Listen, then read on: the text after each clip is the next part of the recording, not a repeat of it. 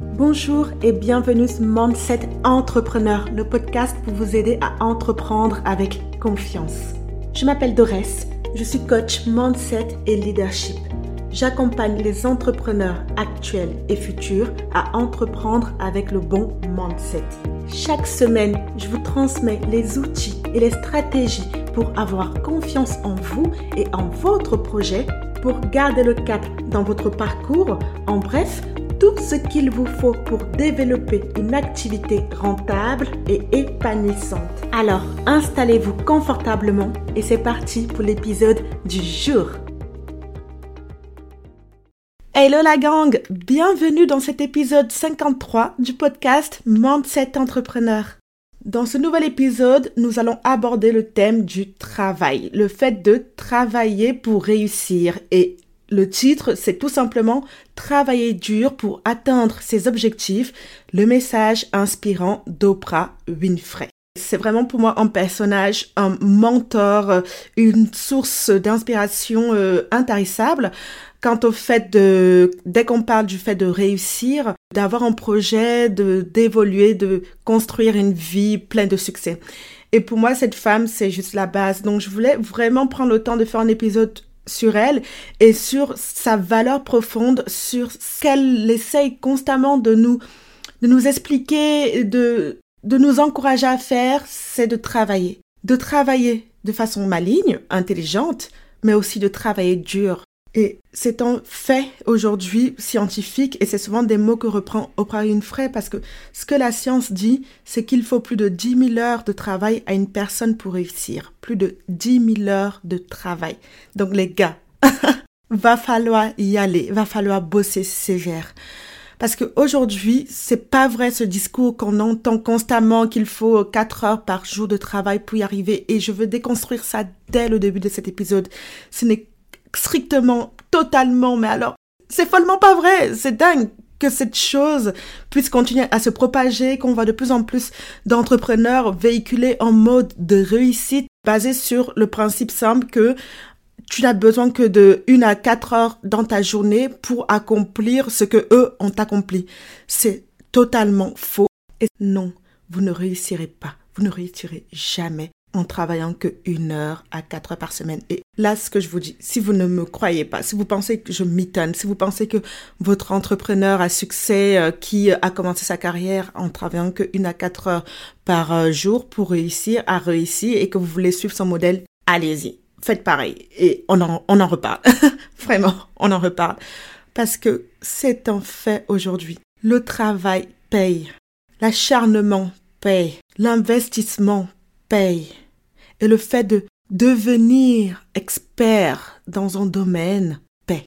Quand on parle de travailler, quand on parle de travailler dur, c'est que ce que ces, ces entrepreneurs qui vous inspirent, que vous admirez tant, qui passent le plus clair de leur temps à profiter de la vie au lieu de travailler, ce qu'ils ne vous disent pas, c'est que avant d'avoir ce temps, avant de farnienter euh, sous les, les plages de Bali, avant tout ça, ils ont charbonné.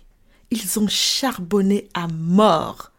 Secrètement, malignement, ils ont dû charbonner. Mais ce que vous, vous voyez, c'est le résultat. Et ce qu'ils vous vendent, c'est le résultat. Ils ne vous vendent pas l'effort. Ils ne vous vendent pas les longues heures qu'ils ont passées à apprendre, à se documenter. Ils vous vendent un résultat. Parce que oui, marketingment parlant, il vaut mieux vendre le rêve. Ils vous vendent du rêve. Et vous ne devez en aucun moyen tomber dans ce piège. Ce podcast est là pour vous inspirer, mais aussi pour vous faire réaliser que rien ne s'acquiert facilement. La réalité est ainsi. Il faut plus de dix mille heures de travail pour réussir. Pourquoi ces dix mille heures? Parce que c'est le temps qu'il faut pour devenir expert. C'est le temps qu'il faut à un cerveau humain pour devenir expert dans un domaine. Dix mille heures de travail. Prenez le temps qu'il vous faut. Apprenez. Travaillez. Faites-vous aider. Et peut-être qu'un jour, vous aussi, à votre tour, vous aurez atteint ce moment où vous pourrez dire que je n'ai besoin que de deux, trois heures de travail pour réussir seulement que de ça pour faire tourner mon business. Mais pour l'instant, Si vous n'y êtes pas encore, charbonnez les amis. Charbonnez. Dans cet épisode, je souhaite vous parler d'Oprah. Et quand on voit cette femme, on sait tout de suite qu'elle n'a pas travaillé deux heures par jour pour devenir Oprah, qu'elle n'est pas devenue une marque en ne travaillant que peu, en se servant juste de ses relations et de ses contacts.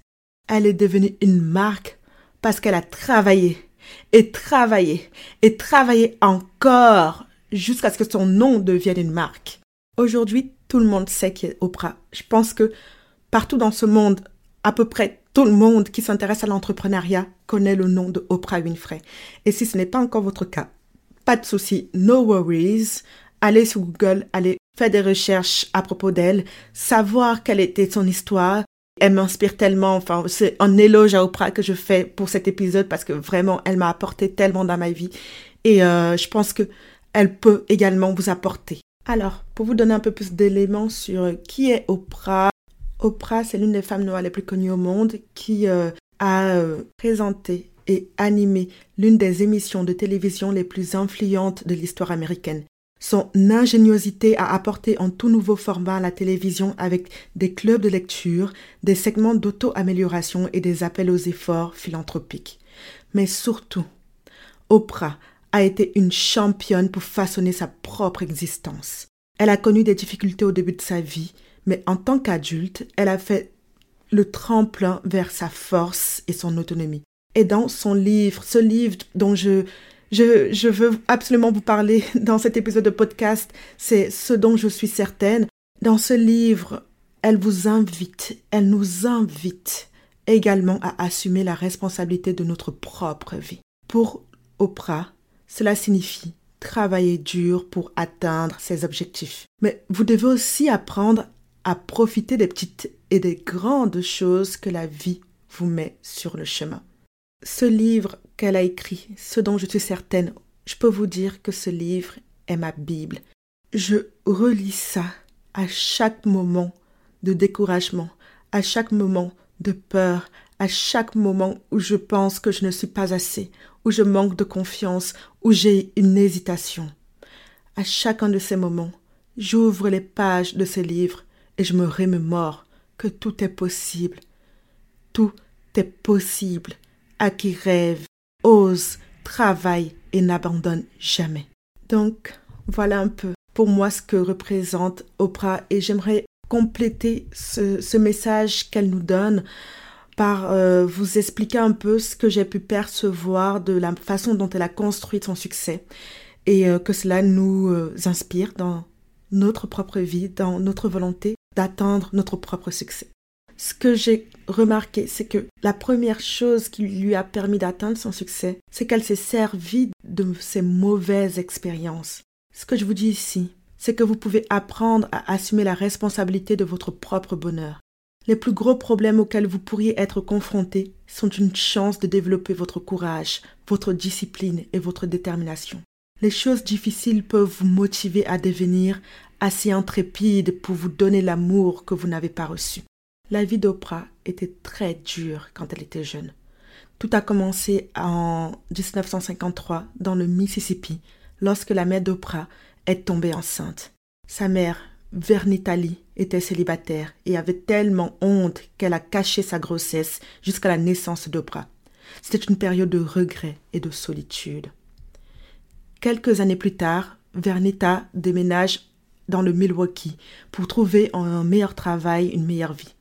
Et là, elle laisse la petite Oprah avec sa grand-mère, ses grands-parents dans la petite ferme. Et là, il n'y avait pas d'autre enfant qu'elle et elle passait son temps la plupart de son temps à jouer à des pièces de théâtre avec ses amis qui étaient euh, bah, les animaux hein, qui formaient son plus grand public, son seul public. Elle se sentait terriblement seule. Et le pire, c'est que par la suite de sa vie, les choses ont empiré et euh, après qu'elle ait déménagé dans la maison de sa mère à Milwaukee à l'âge de 10 ans, Oprah commence à être abusée sexuellement par une personne en qui sa famille avait confiance. Elle a commencé à se comporter étrangement, mais sa mère, Vernita, n'a pas réalisé ce qui se passait. Et à 14 ans, Oprah est tombée enceinte. Elle a fait comme sa mère, elle a caché. Par la suite, elle a accouché euh, prématurément d'un fils qui n'a survécu que quelques semaines. Peu de temps après, elle a aménagé avec son père et a commencé à se remettre de ses difficultés.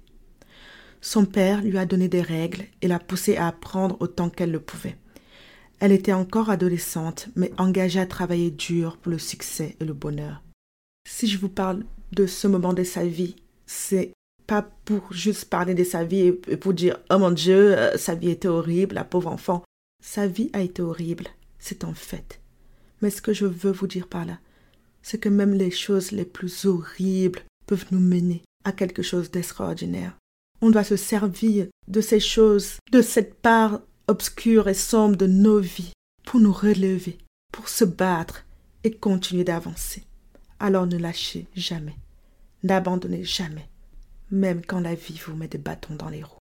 Ce que je vois aussi d'Oprah, et euh, qui pour moi a été sa grande force, c'est sa capacité à lire. Et euh, c'est ce point aussi que j'aimerais aborder. C'est une femme qui a énormément lu dans sa vie qui a passé le plus clair de son temps, de sa jeunesse à lire, et même encore aujourd'hui, elle nous recommande constamment de lire. Oui, il nous faut nous inspirer des livres et des gens pour renforcer notre motivation à atteindre la grandeur. Oprah, à l'âge de 16 ans, lit pour la première fois l'autobiographie de Maya Angelou. Il s'agit du livre de Maya Angelou, Je sais pourquoi chante l'oiseau en cage. Et euh, ce livre est d'ailleurs aussi l'un de mes préférés et je vous le recommande tellement, mais tellement de le lire. C'est, c'est, des bases, c'est la base. Et euh, vraiment, enfin, ce livre est une révélation pour moi et euh, c'est fut également le cas pour Oprah Winfrey. Donc, dans ce livre de Maya Angelou, elle comprend la force de son histoire. Elle réussit à se reconnaître dans la jeune Maya, abandonnée par ses parents dans son enfance et victime aussi d'abus sexuels. Et finalement, Obra rencontre Maya, qui est devenue plus tard, dans les années, années après, est devenue son mentor et une amie.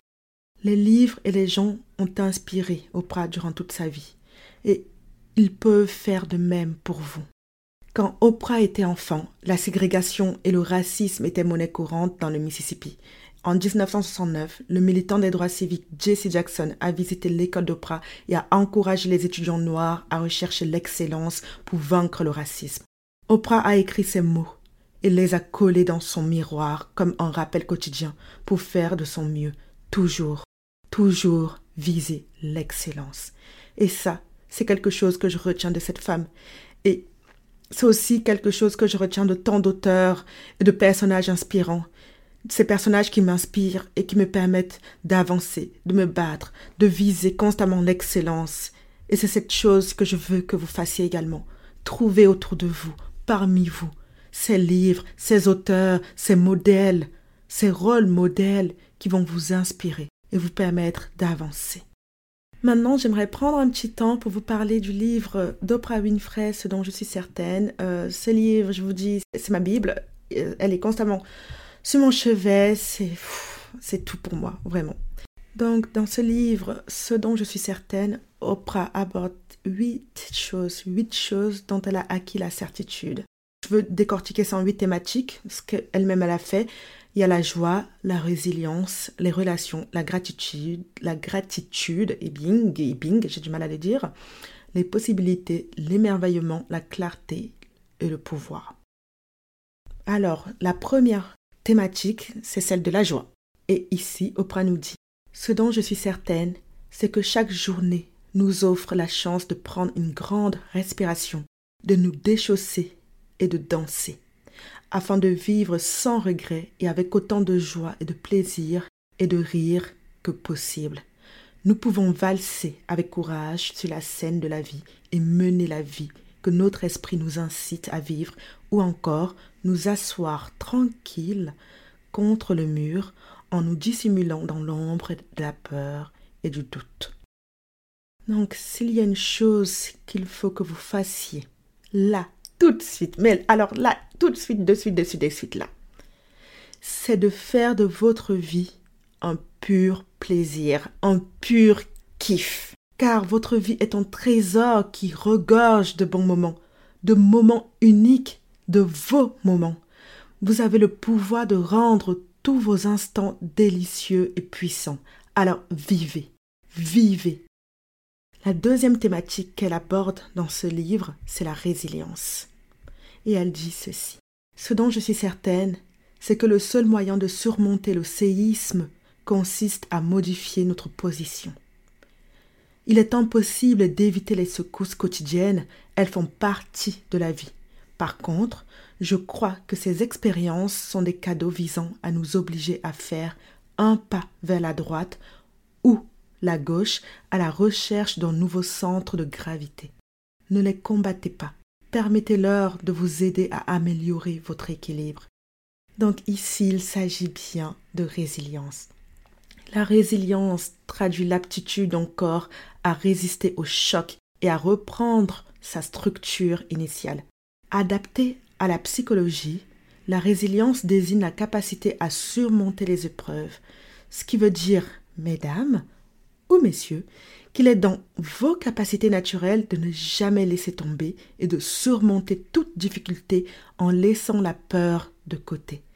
Il est inutile de vouloir changer le cours des choses sous prétexte que vous ne vous y attendiez pas. C'est ici, face à vous, et rien ne sert de l'éviter. Elle rajoute ceci dans ce passage, de, dans cette deuxième thématique de son livre. Réfléchissez un instant à votre propre histoire, pas uniquement à l'endroit où vous êtes né, où vous avez grandi, mais aux circonstances qui vous ont amené à vous trouver ici même, aujourd'hui. Quels sont, chemin faisant, les instants qui vous ont blessé ou affolé? Selon toute probabilité, vous en avez connu quelques-uns. Voici néanmoins ce qu'il y a de remarquable dans tout cela. Vous êtes encore là et debout. Ce que vous êtes aujourd'hui, les amis, ne résulte pas d'un tour de passe-passe. Vous vous êtes faites vous-même et vous vous êtes construite chacune de manière différente avec vos propres outils. Et peu importe ce qui s'est passé, peu importe ce qui a pu vous faire croire que vous avez été détruit ou détruite, si vous êtes en ce moment précis en train d'écouter cet épisode de podcast, c'est que vous avez fait preuve de résilience. La troisième chose, la troisième thématique que euh, Oprah Winfrey met en avant dans son livre, ce dont je suis certaine, c'est les relations. Et elle dit ceci. Ce dont je suis certaine, c'est que le manque d'intimité ne correspond pas au fait d'être distant envers une personne. Il s'agit d'un manque d'égard pour soi-même. Il est vrai que nous avons tous besoin du genre de relations qui nous enrichit et nous soutiennent.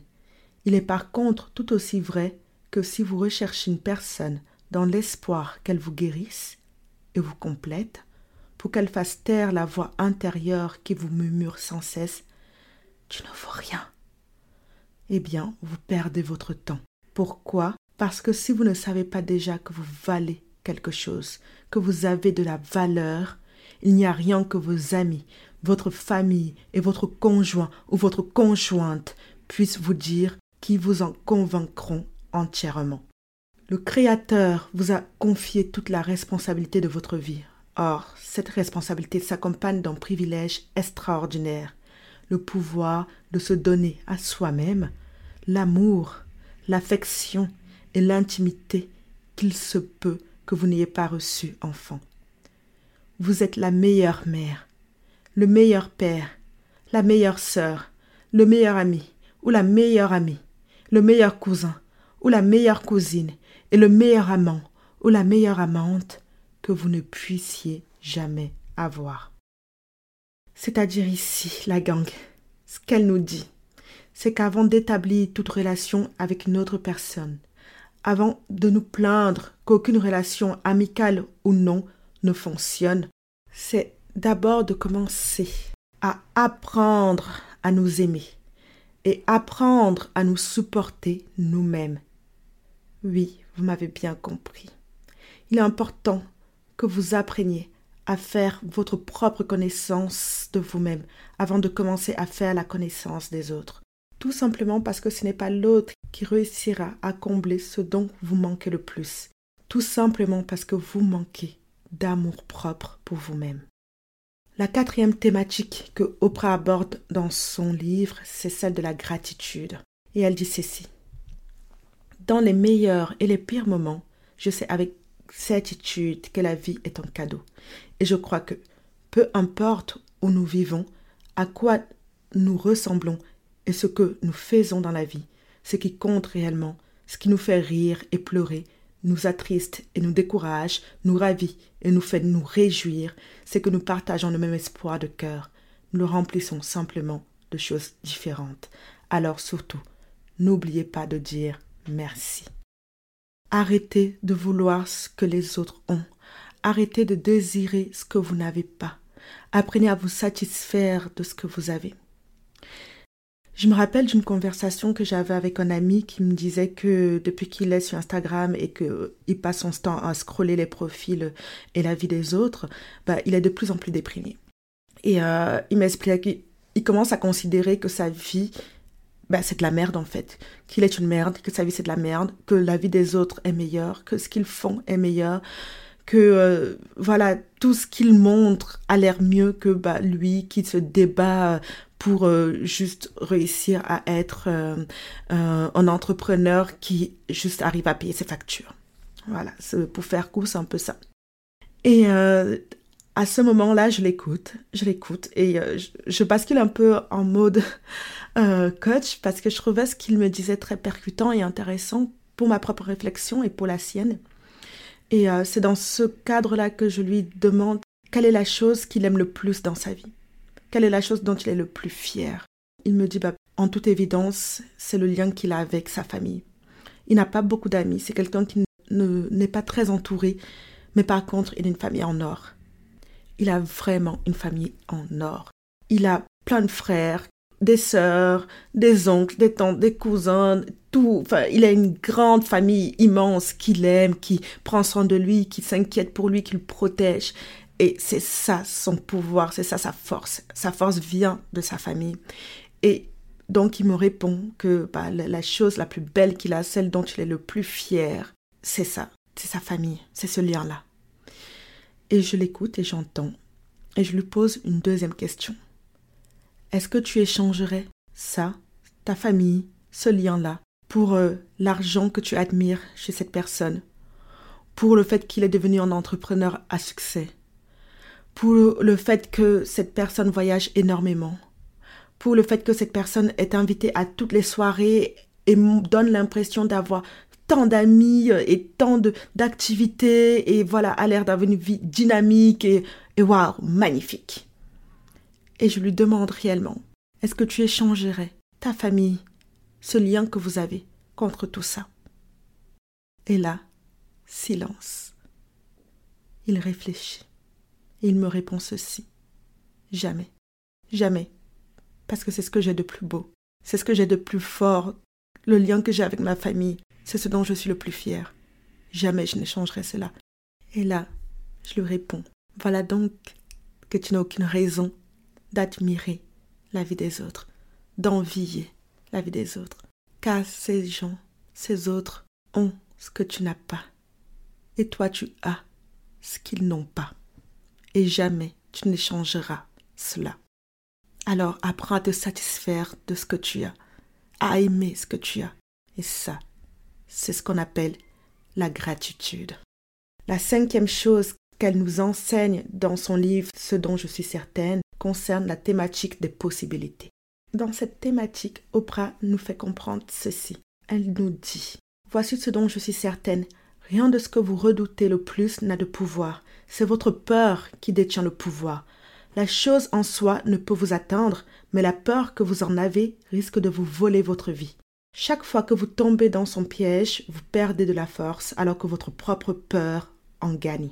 Voilà pourquoi vous devez décider que peu importe combien la route à parcourir vous semble difficile, vous surmonterez vos angoisses afin de poursuivre votre chemin. La règle ici est la suivante. Ne jamais laisser une occasion vous filer entre les doigts par la peur, à cause de la peur. À aucun moment, elle ne doit prendre le contrôle de votre vie et de votre choix. La peur, c'est comme une petite dictatrice. Vous voyez, un petit dictateur, dictatrice là. Eh bien, ce dictateur ne vous laissera ni vivre ni espérer sans vous avoir coupé la tête au préalable. Il vous faut donc prendre une décision rapidement, qui est que soit vous restez là, vous stagnez et restez figé sans prendre aucun risque d'évolution, soit vous préparez votre corps et votre esprit à surmonter les chemins les plus laborieux pour un objectif final. Alors oui, vous tomberez souvent, mais ce qui est certain, c'est que vous serez debout, toujours plus fort. La sixième thématique du livre d'Oprah Winfrey concerne l'émerveillement. Et elle nous dit ceci. Je sais avec certitude que chaque journée comporte la possibilité de contempler le monde avec émerveillement. Ce dont je suis certaine, c'est que la vie sur notre magnifique planète est un don extraordinaire, et je veux que le temps que je passe ici soit aussi lumineux que possible. Alors là, ce que je comprends, c'est qu'elle nous demande juste d'être comme des enfants, comme des enfants qui découvrent chaque parcelle de ce monde, de cette vie, pour la première fois. Soyez de ces personnes qui, lorsqu'elles apprennent, se cultivent et s'instruisent, sont toujours sidérées par la majesté de la connaissance. Soyez de ces personnes qui admirent, contemplent, scrutent, recherchent et découvrent avec passion. Vous n'avez encore rien vu. Vous ne connaissez rien. Alors tout pour vous surprendre. Soyez émerveillés. La septième et avant-dernière thématique citée dans le livre d'Oprah Winfrey concerne la clarté. Elle nous dit ceci. Ce dont je suis certaine, c'est que je devais d'abord savoir clairement qui j'étais avant de pouvoir vaincre la maladie du vouloir plaire. Une fois que j'ai accepté que j'étais une personne bien, gentille et généreuse, que je dise oui ou non, je n'ai plus eu quoi que ce soit à prouver. J'ai déjà redouté que les gens se disent Mais pour qui elle se prend celle-là? J'ai toutefois maintenant le courage de prendre position en déclarant Voilà qui je suis. Le dernier point, la dernière thématique citée dans le livre d'Oprah Winfrey est celle du pouvoir. Elle nous dit ceci à propos du pouvoir. Ce dont je suis certaine, c'est que nous devenons ce à quoi nous nous attardons. Alors, ce qu'elle nous donne comme conseil ici, et ce qu'elle nous dit, c'est que vous avez le pouvoir de devenir ce que vous avez toujours voulu être, et c'est ce que je vous répète constamment. Le pouvoir qui est entre vos mains n'est autre que celui qui vous permet de diriger la plus grande des populations, c'est-à-dire vous-même. Vous avez le contrôle sur ce que vous regardez, qui vous côtoyez et ce à quoi vous pensez. Vous êtes responsable de votre vie. Vous êtes le maître de votre destin. Vous êtes le capitaine de votre âme.